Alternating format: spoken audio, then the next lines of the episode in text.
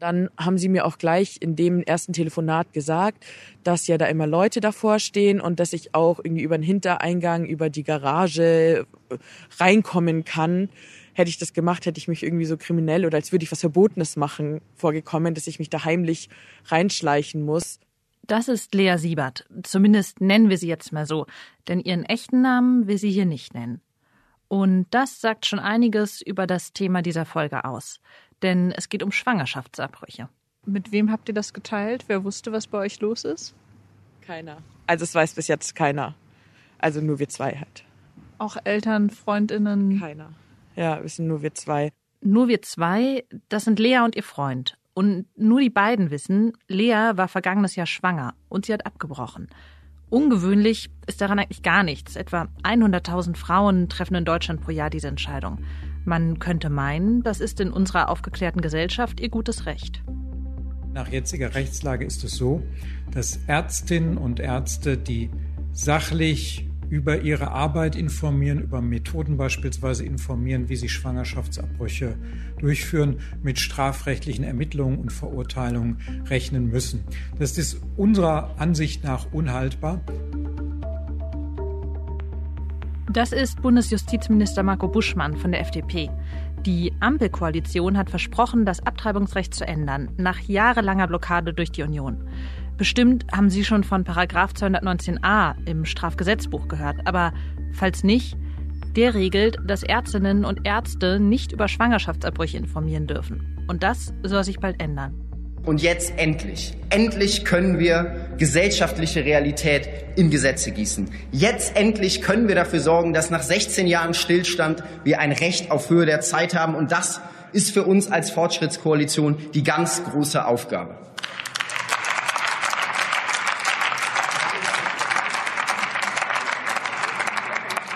Und ja, wir schaffen 219a ab, denn wir wollen Information ermöglichen und nichts anderes. Ampelpolitiker wie hier Lukas Benner bejubeln die Reform. Aber ist das wirklich so ein großer Fortschritt? Oder verkauft sich die Ampel da progressiver, als sie ist? Und Spoiler, das eigentliche Problem, das ist noch viel größer und viel grundsätzlicher. Und darum geht es heute. Willkommen zu Stimmenfang, dem Politikpodcast vom Spiegel. Ich bin Marius Mestermann und bei mir im Studio sitzt jetzt meine Kollegin Rebecca Wiese die diese Folge recherchiert hat. Hallo Rebecca. Hallo Marius. Bring uns doch bitte mal auf Stand. Wie sieht die Rechtslage zu Schwangerschaftsabbrüchen denn gerade aus?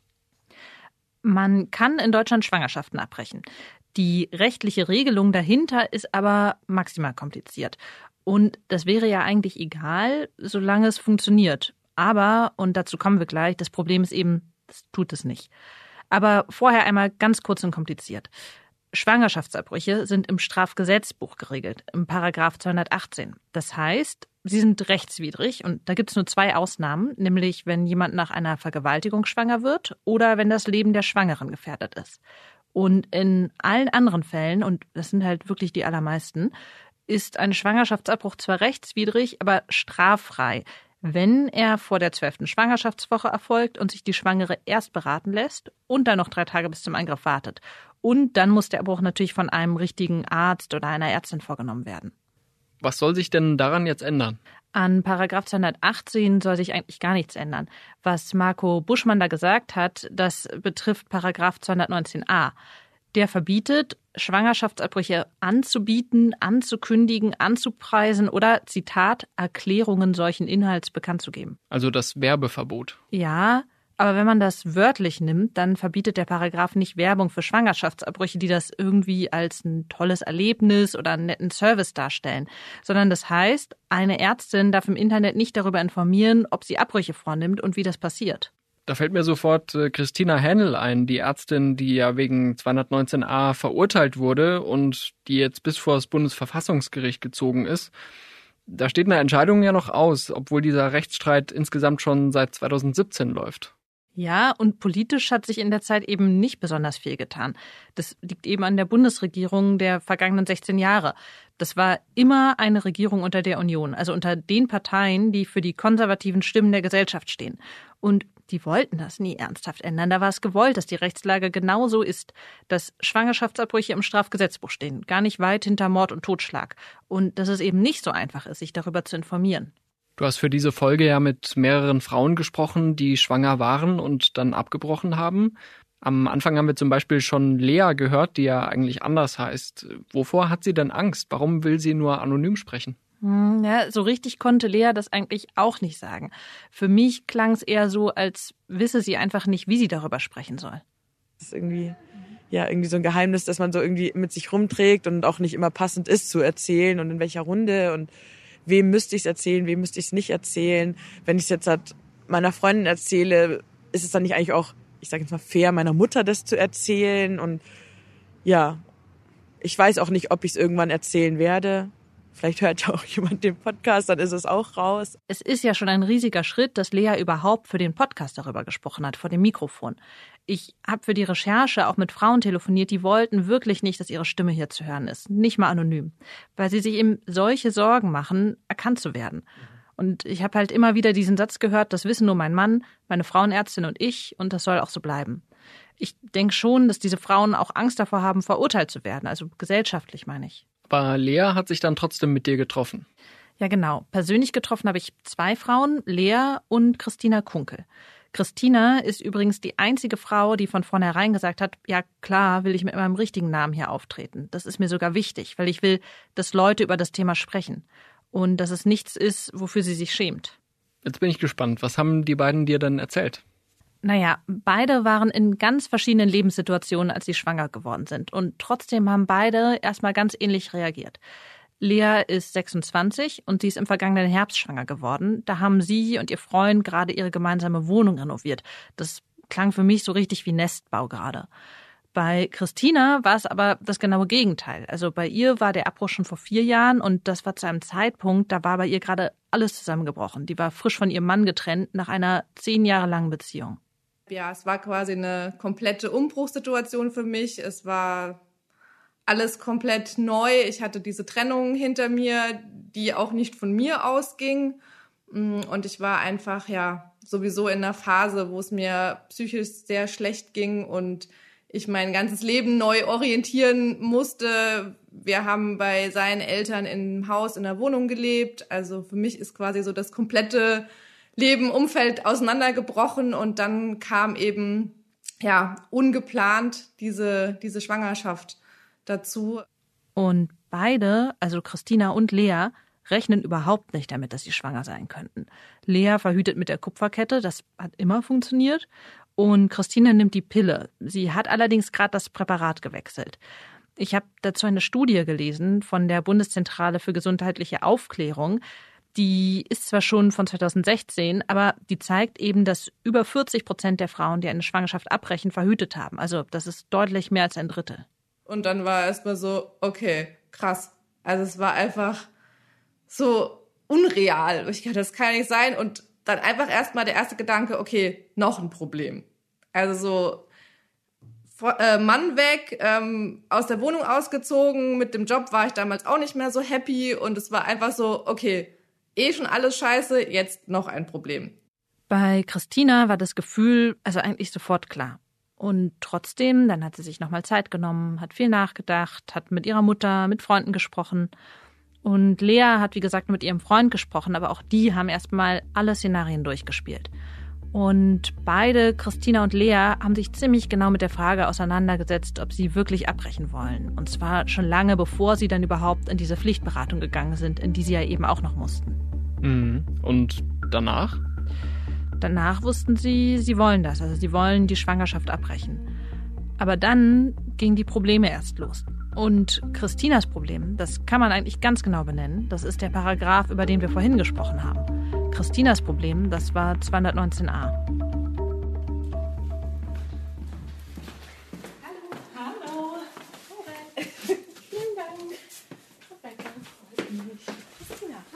Christina ist heute 37 Jahre alt. Damals, als das alles passiert, vor vier Jahren, lebt sie noch in Aschaffenburg. Und als sie weiß, dass sie abbrechen will, da geht sie erstmal zu ihrer Frauenärztin. Und dann ging es aber eben schon los, dass dann die Frauenärztin, weil dann habe ich natürlich die gefragt, so ja, können Sie mir denn jemanden empfehlen, zu dem ich hingehen kann? Und dann war sie schon so, nee, kann sie nicht. So. Und dann war ja erstmal der erste Stopp schon. Gut, jetzt muss ich quasi selber weiter gucken, wo ich jetzt ähm, die nächsten Termine bekomme. Ich kann das jetzt nur mutmaßen, aber ich denke, die Frauenärztin will Christina nicht helfen, weil es ihr geht wie vielen Ärztinnen und Ärzten.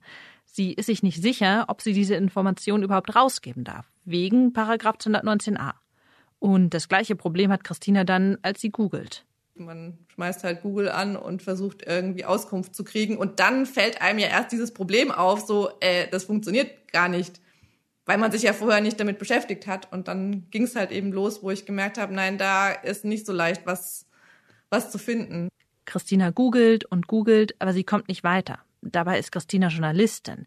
Sie weiß eigentlich sehr gut, wie sie an Informationen kommt.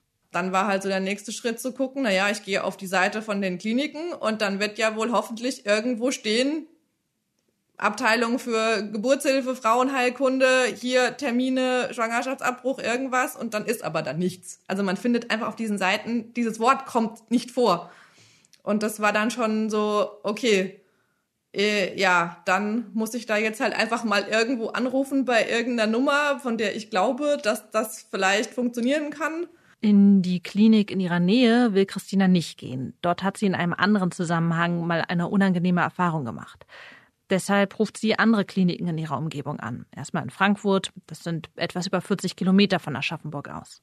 Und dann war es auch tatsächlich so, dass ich erst in Frankfurt in der Uniklinik angerufen hatte und da war da eine Frau dran und dann sagte sie so, Schwangerschaftsabbruch, sowas machen wir hier nicht. Und dann war ich so, okay, ja, können Sie mir vielleicht sagen, wo kann ich mich denn hinwenden? Wissen Sie denn irgendeine andere Klinik oder so? Ja, nee, also soweit sie weiß, machen das irgendwie niedergelassene Praxen, aber sie wüsste da jetzt auch nichts. Sie versucht es bei der nächsten Klinik in Würzburg.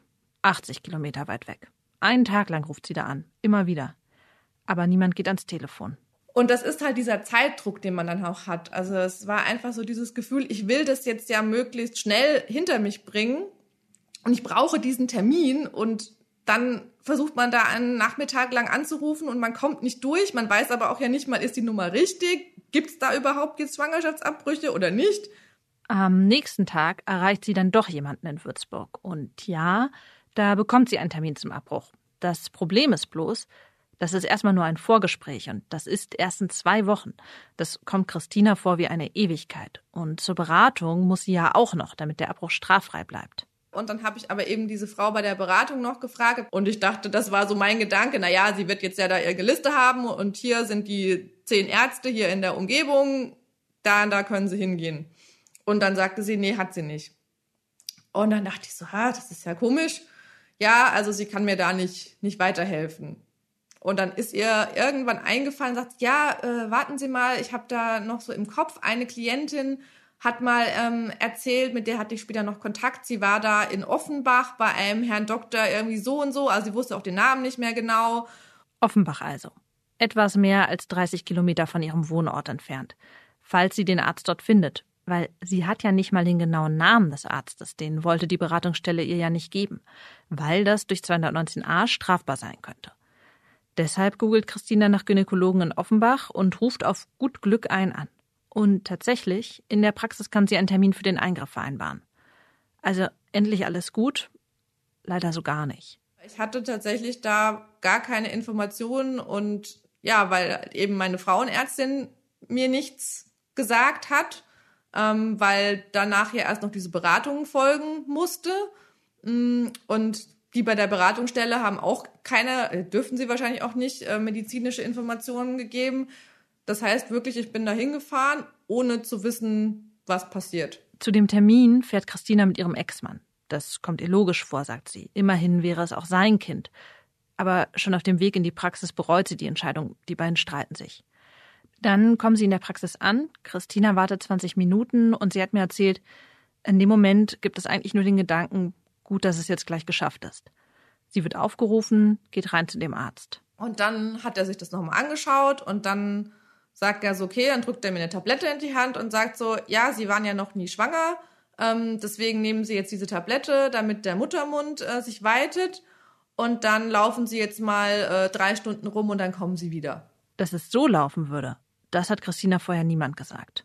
Also das war so komplett, da war ich dann so komplett überfordert, weil man ja einfach nur in diesem Gedanken ist, es geht jetzt gleich los und es ist jetzt gleich vorbei und so. Und von dieser Tablette wusste ich halt nichts. Und dann ist es natürlich dann auch so ein Prozess, dann schluckt man diese Tablette und dann weiß man, okay, jetzt hast du es ja eigentlich schon eingeleitet, also jetzt ist es schon passiert. Du weißt aber nicht, was passiert jetzt in deinem Körper mit dieser Tablette. Ich, ich war dann in einer fremden Stadt sollte mir ja, ich durfte ja auch nichts essen, nichts trinken. Ähm, ja, was machst du jetzt drei Stunden lang mit noch einem Menschen an deiner Seite, mit dem es gerade eh schwierig ist? Es wären lange drei Stunden. Und zurück in der Praxis bekommt Christina erstmal einen Stoß Papier vorgesetzt. Und dann steht ja wieder dieses, ähm, ja, ich äh, hier akzeptiere, dass ich hier eine Straftat begehe. Also es steht ja so knallhart auch so drin, so hier, äh, ja, ich weiß, mir ist bewusst, äh, dass das strafbar ist nach Paragraph so und so und dann ähm, aber halt unter bestimmten Umständen straffrei, bla bla bla und dann sitzt man halt da. Der Abbruch selbst geht dann wirklich ganz schnell. Etwa 15 Minuten dauert der Eingriff. Vollnarkose. Als Christina aufwacht, ist es vorbei. Ihr Ex-Mann fährt sie nach Hause. Man sieht halt bei Christina ziemlich genau, was das heißt, wenn man sich nicht informieren kann über so etwas Wichtiges wie einen Schwangerschaftsabbruch. Damit ich das richtig verstehe, also Christina hat das alles 2018 erlebt, aber 2019 hat die Große Koalition doch die Rechtslage reformiert, oder? Hm, ja, also ein bisschen. Es gibt jetzt eine PDF-Datei im Internet und da sind Praxen aufgelistet, in denen man den Eingriff machen lassen kann. Und man findet die jetzt auch, wenn man Bundesärztekammer Schwangerschaftsabbruch googelt. Aber trotzdem, ich kann bis heute nicht einfach auf die Website meiner Frauenärztin gehen und nachschauen, ob sie Abbrüche durchführt und mit welchen Methoden sie das macht. Okay, und wenn 219a weg ist, gibt es online hoffentlich mehr Infos als nur diese PDF-Datei. Genau, das lässt sich eigentlich ziemlich schnell lösen. Aber, und jetzt kommt's, es gibt noch ein Problem. Und das ist eigentlich viel größer, weil es da keine einfache Lösung gibt. Denn ja, cool, Ärztinnen und Ärzte dürfen jetzt über Schwangerschaftsabbrüche informieren, aber das Problem ist, es gibt echt nur wenige Praxen, wo das geht. Es gibt nämlich immer weniger Ärztinnen und Ärzte, die überhaupt Abbrüche machen. Gibt es Zahlen dazu, wie viele das sind? Keine richtig zuverlässigen, weil es keine komplette Übersicht über diese Praxen und Kliniken gibt. Aber wenn eine Praxis einen Abbruch durchführt, dann muss sie das immer dem Statistischen Bundesamt melden. Und das zählt dann die Stellen, die das melden. Also daraus kann man schon was ableiten. Und da sieht man, seit 2003 hat sich die Zahl dieser Meldestellen fast halbiert. Von gut 2000 auf knapp 1100. Das ist also schon ziemlich drastisch. Und die Zahl der Schwangerschaftsabbrüche ist zwar auch zurückgegangen, aber eben nur um ein Drittel. Ist das denn überall in Deutschland so? In so Städten wie Berlin oder in Hamburg gibt es schon viele Praxen, wo man für einen Abbruch hingehen kann. Da ist das nicht so schwierig. Wirklich mau ist die Lage vor allem auf dem Land und im Süden von Deutschland, also in Baden-Württemberg, Bayern, das ist ganz schwierig. Das sind halt sehr konservative Landstriche. Da gibt es auch richtige Anfeindungen gegen Ärztinnen und Ärzte, die das machen. Also das ist kein Zufall, dass es dort besonders schwierig ist, eine Praxis für einen Abbruch zu finden. Und äh, das gilt auch in Städten? Ja, schon. Lea zum Beispiel, die hatte dann zwar schon eine Liste von Praxen, wo Abbrüche möglich sind, also ganz anders als Christina, weil bei Lea war das nach der Reform von 2019a. Aber das Problem mit der Versorgungslage, das ich beschrieben habe, also dass es immer weniger Ärztinnen und Ärzte gibt, die Schwangerschaften abbrechen, das löst das nicht. Und diese Anfeindungen, die ich erwähnt habe, die sind auch ein wirklich großes Problem. Das habe ich verstanden, als ich Leas Geschichte gehört habe. Die Liste mit den Praxen, die hat Lea von der Beratungsstelle bekommen, wo sie natürlich auch hin muss. Lea geht zu Pro Familia. Das ist ein Verein, eine Nichtregierungsorganisation, die gibt es in ganz Deutschland und bietet Beratung zu ziemlich allen Themen rund um Sexualität und Familienplanung an. Das ist ein wirklich ziemlich großer und bekannter Verband. Da kann man auch tatsächlich einfach anrufen und sich beraten lassen, wenn man Hilfe braucht. Sechs oder sieben Praxen rund um München stehen auf Leas Liste von Pro Familia. Und ähm, dann habe ich halt mal so nach den Praxen geschaut und äh, mein Partner hat keinen Führerschein, ich habe auch kein Auto. Und dann war es so, okay, wir müssen da schauen, dass wir da öffentlich irgendwie hinkommen. Und dann gab es eine Praxis in der Nähe, die eigentlich, sage ich mal, direkt an der S-Bahn ist. aber vor der Praxis stehen da immer so drei, vier, fünf Leute. Wir haben die auf dem Hinweg auch gerade gesehen, die so Abtreibungsgegner eben sind mit Plakaten und Schildern und die stehen halt direkt vor dieser Praxis und ja, jeder, der rein und raus geht, wird da erstmal irgendwie angesprochen und angemacht und ja, ist glaube ich nicht so ein schönes Ereignis, wenn man da reingeht. Lea ruft in der Praxis an. Am Telefon sagt man ihr, sie solle dann über den hinteren Eingang kommen, durch die Garage, damit sie von den Abtreibungsgegnern nicht so belagert wird. Diese Leute, das sind Menschen, die ganz klar der Meinung sind, dass eine Abtreibung Mord sei. Dahinter steht eine antifeministische Bewegung, die es schon lange in Deutschland gibt und die tatsächlich ziemlich groß und gut organisiert ist. Lea kennt diese Leute vom Sehen, weil sie manchmal zufällig an der Praxis vorbeikommt. Und ähm, ich habe nur bei, als ich an der Erst, mit der S-Bahn vorbeigefahren bin, noch so irgendwie so ein Jesuskind irgendwie gesehen und auf so einem Plakat drauf und ja, also die stehen da echt fast immer. Die Abtreibungsgegner sind eine Belastung für die Frauen, die von ihnen angesprochen werden, und für die Ärztinnen und Ärzte. Und bislang ist es nicht verboten, was diese Leute machen. Da sind Praxen ziemlich wehrlos gegen diese sogenannte Gehsteigbelästigung, so nennt man das. Das will die Ampelregierung übrigens ändern. Das steht zumindest im Koalitionsvertrag. Aber wie das aussehen soll, das weiß bislang niemand. Lea schaut nochmal auf die Liste, die sie von Pro Familia bekommen hat. Aber eine andere Praxis in der Nähe, so gut erreichbar, die gibt es nicht. Also ähm, hat, da stand dann auch eine Praxis in Berlin drauf, wo ich mir erstmal dachte, Berlin. Und dann hat mir die von Pro Familia gesagt, dass ähm, die Online-Abtreibungen machen. Und dann dachte ich mir erstmal, okay, klingt erstmal interessant, wie soll das gehen? Und habe da einfach auch mal angerufen.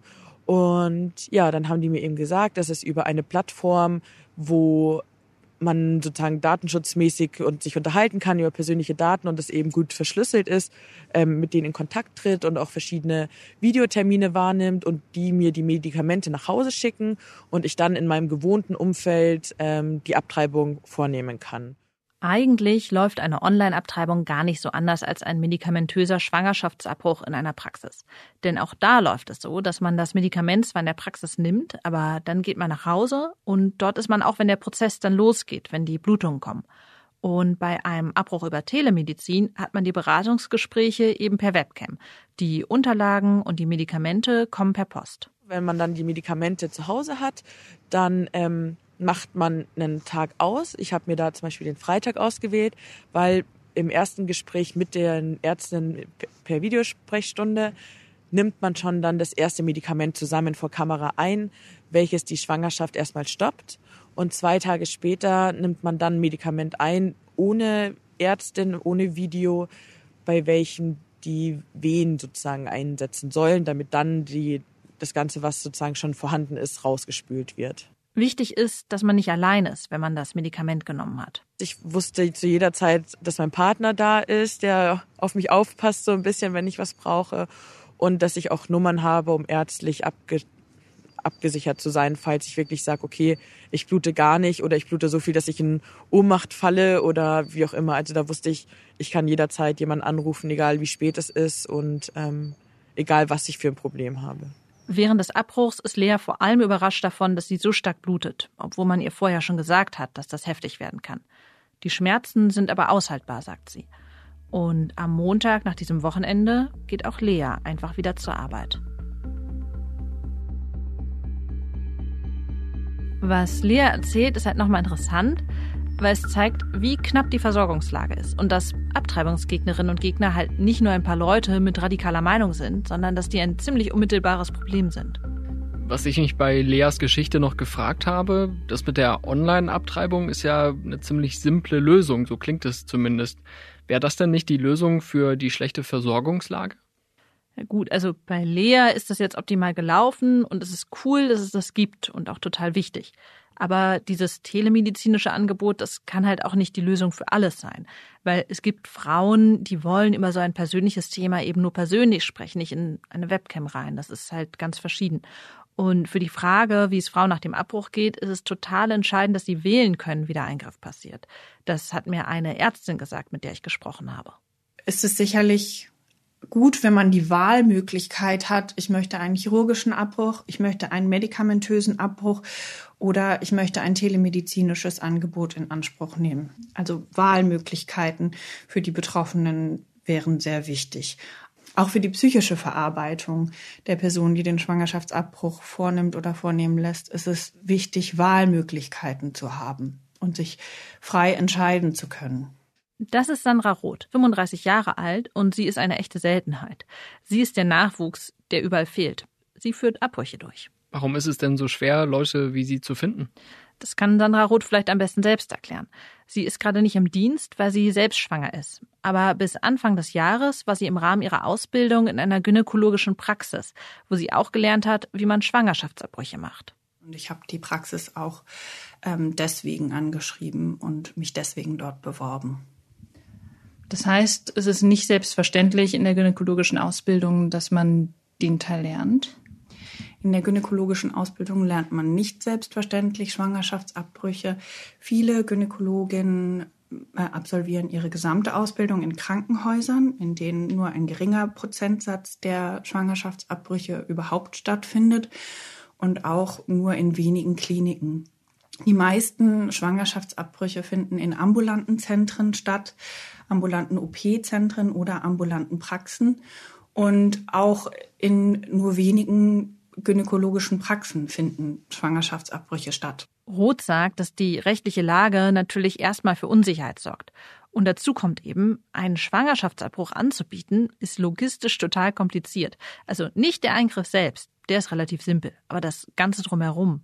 Eine Freundin von mir, die Medizin studiert hat, gesagt, na ja, Abbrüche durchzuführen ist halt in Deutschland immer auch eine politische Entscheidung. Stimmt das? Stimmen Sie dem zu? Auf jeden Fall ist es eine politische Entscheidung, Abbrüche durchzuführen. Wie gesagt, wenn man sich als Medizinerin dafür entscheidet, dann muss man sich darum bemühen. Im Medizinstudium kam der Schwangerschaftsabbruch ausschließlich im Rahmen meines Wahlfachs Ethik der Medizin vor, sonst nicht. Gut möglich, dass sich das unter der Ampelregierung ändern könnte. Im Koalitionsvertrag steht nämlich, dass Schwangerschaftsabbrüche Teil der medizinischen Ausbildung werden sollen. Aber Sandra Roth findet, dann gibt es immer noch ein Problem. Großes. Über die Abschaffung des Paragraphen 219a hinaus ist auch eine Regelung des Schwangerschaftsabbruchs außerhalb des Strafgesetzbuches meiner Meinung nach sehr, sehr wichtig, weil das dazu führen würde, dass eben Schwangerschaftsabbruch keine Straftat mehr ist und somit ermöglicht würde, dass die Abrechnung wie in anderen Län europäischen Ländern auch über Krankenkassen funktionieren kann und damit weniger kompliziert gemacht wird. Denn zur schwierigen Informationslage kommt dazu, dass die Krankenkasse in der Regel keinen Schwangerschaftsabbruch bezahlt. Man kann das beantragen, wenn man besonders wenig Geld verdient, aber Christina Kunkel und Lea Siebert mussten ihre Abbrüche zum Beispiel selber zahlen. Lea Siebert 360 Euro, Christina sogar 550. Und was bei Christina besonders ärgerlich war, sie wusste das vorher gar nicht, wie viel dieser Eingriff kosten würde. Das hat man ihr erst vor Ort gesagt. Was davor ja noch war, dass ich ähm, bei der Anmeldung es hieß, okay, ja, wir hätten jetzt gerne 550 Euro in Bar für den Eingriff. Und da war ich auch erstmal so, Moment, äh, davon hat mir keiner was gesagt. Also klar, ich wusste, dass ich das bezahlen muss, mh, mm, aber erstmal nicht genau die Summe. Und natürlich die Sache in Bar jetzt. Ja, ich laufe jetzt nicht irgendwie rum mit 550 Euro in meinem Geldbeutel. Man muss also erstmal eine Praxis finden, die Abbrüche durchführt und das Ganze dann auch noch selber zahlen? Vereinfacht gesagt, ja. Und ich glaube aber, das, was es in Deutschland am allerschwierigsten macht, eine Schwangerschaft abzubrechen, das ist dieses gesellschaftliche Tabu, was darüber liegt. Und woher kommt das? Naja, ich denke schon, dass hinter dieser Frage nach Schwangerschaftsabbrüchen eben auch bestimmte Werte stehen die Werte, für die auch CDU und CSU stehen. Konservative Werte. Und die haben eben einen starken Einfluss in Deutschland. Und die Kirche erst recht, ne? Hm, genau. Ich habe deshalb auch mit Kerstin Schlögel-Fliel telefoniert. Die ist katholische Moraltheologin und sitzt auch im Deutschen Ethikrat, also einem hohen Beratungsgremium für die Politik. Schwangerschaft ist Zweiheit in Einheit. Das ist wirklich die Schwierigkeit beim Schwangerschaftsabbruch, dass man sozusagen die Frau hat als auf der einen Seite mit ihrem Recht auf Selbstbestimmung, aber auf der anderen Seite auch, und das würde ich dann als Ethikerin sagen, auch die Position einer advokatorischen Ethik, einer anwaltschaftlichen Ethik, auch dem Kind eine Stimme zu geben. Also auch zu sagen, hier ist ein Kind, welche Stimme hat es in diesem wirklich, wirklichen Konflikt? Kerstin Schlöge-Fliel sieht die ganze Frage um Schwangerschaftsabbrüche aus einer kirchlichen Perspektive. Und sie ist in ihrer Position sehr nah an der Union. Die hat vor kurzem einen Antrag im Bundestag vorgelegt, um die Aufhebung von 219a zu verhindern. Sie will nur eine Überarbeitung von 219a. Genau das will auch Kerstin Stögel-Fliel. Und wie begründet sie das? Sie hat da mehrere Gründe. Also unter anderem ist sie etwas skeptisch, ob man dann am Ende nicht doch kommerziell für Schwangerschaftsabbrüche werben kann. Das will die Ampelregierung eigentlich verhindern. Dazu sollen Schwangerschaftsabbrüche ins Heilmittelwerbegesetz aufgenommen werden. Da wäre meine Rückfrage, einfach weil ich keine Juristin bin, sondern Ethikerin, schon ganz grundsätzlich, ist damit auch Werbung verboten, die sich zum Beispiel in U-Bahnhöfen befindet. In Wien, wenn man am U-Bahnhof steht, findet man Werbung für Einrichtungen, die Schwangerschaftsabbrüche anbieten. Ist das damit auch abgedeckt? Und sonst macht sich Kerstin Schlögefliel noch Sorgen um die Frage, wie denn die Qualität der Information sichergestellt werden soll. Also wie sorgt man dafür, dass die Informationen auf den Websites von Ärztinnen und Ärzten nicht doch irgendwie werblich klingen oder in eine bestimmte Richtung lenken? Im Paragraph 219a geht es auch sehr darum, dass Informationsbeschaffung von staatlicher Seite nun äh, geregelt wird. Also die Frage, wer stellt Informationen bereit? Jetzt ist es ja so, dass damit eine gewisse Rechtsunsicherheit immer noch besteht, obwohl es seit 2019 neu geregelt ist. Das finde ich ähm, sehr schwierig und deswegen muss man nochmal genau hinschauen. Da meint Schlögel-Fliel eben die Reform von 2019, also dass es jetzt diese Liste von der Bundesärztekammer gibt mit diesen Abtreibungspraxen. Und Kerstin Schlögel-Fliel würde es so regeln wollen, dass nur der Staat zu dem Thema informieren darf. Sie denkt da so wie sehr viele Konservative, glaube ich. Und auf der anderen Seite gibt es viele Menschen, die sich wünschen, dass Abbrüche in Deutschland legal werden. Christina zum Beispiel, die selbst erlebt hat, wie schwierig es ist. Persönlich einfach aus der Erfahrung raus finde ich es schade, weil es ja auch in anderen Ländern genug Beispiele gibt, dass es eben nicht dazu führt, wenn man das Ganze ja liberaler gestaltet, dass es dann auf einmal so immer dieser Eindruck, ja, und dann äh, ist ja quasi Abtreibung das gleiche wie äh, ich gehe zur Zahn-OP oder so. Und das ist ja immer noch so das, was dann so mitschwingt.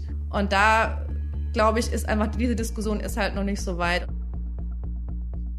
Also da kann ja jede und jeder eine persönliche Meinung zu haben, aber wenn Frauen da richtig Steine in den Weg gelegt werden, finde ich das schon ziemlich problematisch. Ja, und was Christina und Lea erlebt haben, das war ja kein blöder Zufall, sondern sie sind über genau die Hürden gestolpert, die das System ihnen in den Weg gelegt hat. Es war politisch bislang gar nicht anders gewollt. Und Christina sagt zum Beispiel sehr klar, dass sie sich wünscht, dass Abbrüche in Deutschland endlich legal werden. Wo liegt Deutschland eigentlich im internationalen Vergleich mit Blick auf Schwangerschaftsabbrüche? Naja, also salopp würde ich sagen, da wo wir auch geografisch liegen, zwischen Polen und den Niederlanden. In Polen gibt es ein enorm striktes Abtreibungsrecht. Da sind Schwangerschaftsabbrüche kaum noch möglich. In den Niederlanden hingegen sind Abbrüche legal. Der Staat zahlt den Eingriff und der Eingriff ist auch ziemlich lange erlaubt, bis zur 24. Schwangerschaftswoche. Mit dieser verboten, aber erlaubt Regelung schummelt Deutschland sich halt irgendwo ins Mittelfeld rein. Also nicht so richtig liberal und auch nicht so liberal, wie es die Ampel jetzt klingen lässt, oder? Nee, man merkt halt, wie konservativ die deutschen Regierungen immer waren. Wie gesagt, mit den liberalen Staaten Niederlande, Norwegen, Schweden, da können wir nicht mithalten. Oder Frankreich, die nehmen die Trennung von Staat und Kirche halt sehr ernst. Und wenn man sagt, dass religiöse Befindlichkeiten nichts im Strafgesetzbuch verloren haben, dann müsste man sagen, wir regeln Schwangerschaftsabbrüche, sodass Frauen sich frei dafür oder dagegen entscheiden können und legalisieren das einfach. Weil was sonst passiert, sieht man ja bei Christina und Lea. Da hatte ich das Gefühl, dass das Outcome von den Gesetzen gerade ist, ja, du kannst schon eine Schwangerschaft abbrechen als Frau, aber cool finden wir das nicht und zur Strafe machen wir es dir so schwer wie möglich. Und das ist halt kein Zustand. Traust du der Ampelkoalition zu, daran wirklich was zu ändern? Also über die Streichung von 219a hinaus? 219a waren halt wirklich die low-hanging fruits. Also das war klar, da konnten sich alle drauf einigen. Das war irgendwie klar, dass man daran muss. Aber alles andere ist schwieriger. Gerade ist erstmal nur vorgesehen, dass eine Kommission dazu eingesetzt werden soll. Und die soll dann eine Empfehlung aussprechen, wie man mit Paragraph 218 verfahren soll. Und um ehrlich zu sein, sind so Kommissionen ja oft auch Verlegenheitsaktionen, wenn eine Regierung halt irgendwie nicht weiter weiß. Gibt es da eigentlich Unterschiede zwischen den Koalitionspartnern? Also eine Partei, die bremst oder so? Mhm, das ist in der Ampel vor allem die FDP. Die SPD hat schon in ihrem Wahlprogramm ganz klar gefordert, Schwangerschaftsabbrüche zu entkriminalisieren und die Grünen auch. Aber die FDP hat vor der Wahl beteuert, dass man Paragraph 218 nicht antasten will. Was ist denn mit den anderen Problemen, also der Versorgungslage und auch diesen Gehsteigbelästigungen? Naja, in ihrem Koalitionsvertrag schreibt die Ampel, dass es Versorgungssicherheit geben soll. Aber wie, das verraten sie nicht. Und am Ende steht halt wieder das Problem, dass Schwangerschaftsabbrüche in Deutschland eine Straftat sind und womöglich auch noch bleiben werden. Und dann hätte die Ampelregierung in Wahrheit kaum einen Fortschritt geschafft.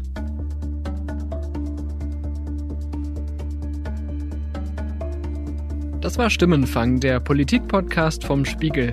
Wenn Sie uns Feedback oder Themenvorschläge schicken möchten, melden Sie sich gern per WhatsApp oder per Mailbox unter plus 49 40 380 80 400. Oder schicken Sie uns eine Mail an stimmenfang.spiegel.de. Die Kontaktdaten gibt's wie immer auch in den Show Notes. Mein Name ist Marius Mestermann. Mein Name ist Rebecca Wiese und ich möchte mich an der Stelle nochmal für das Vertrauen meiner Gesprächspartnerin bedanken. Absolut. Und wir bedanken uns natürlich bei Ole Reismann und Luca Ziemek, die uns bei der Produktion unterstützt haben. Unsere Stimmenfang-Musik kommt von Davide Russo.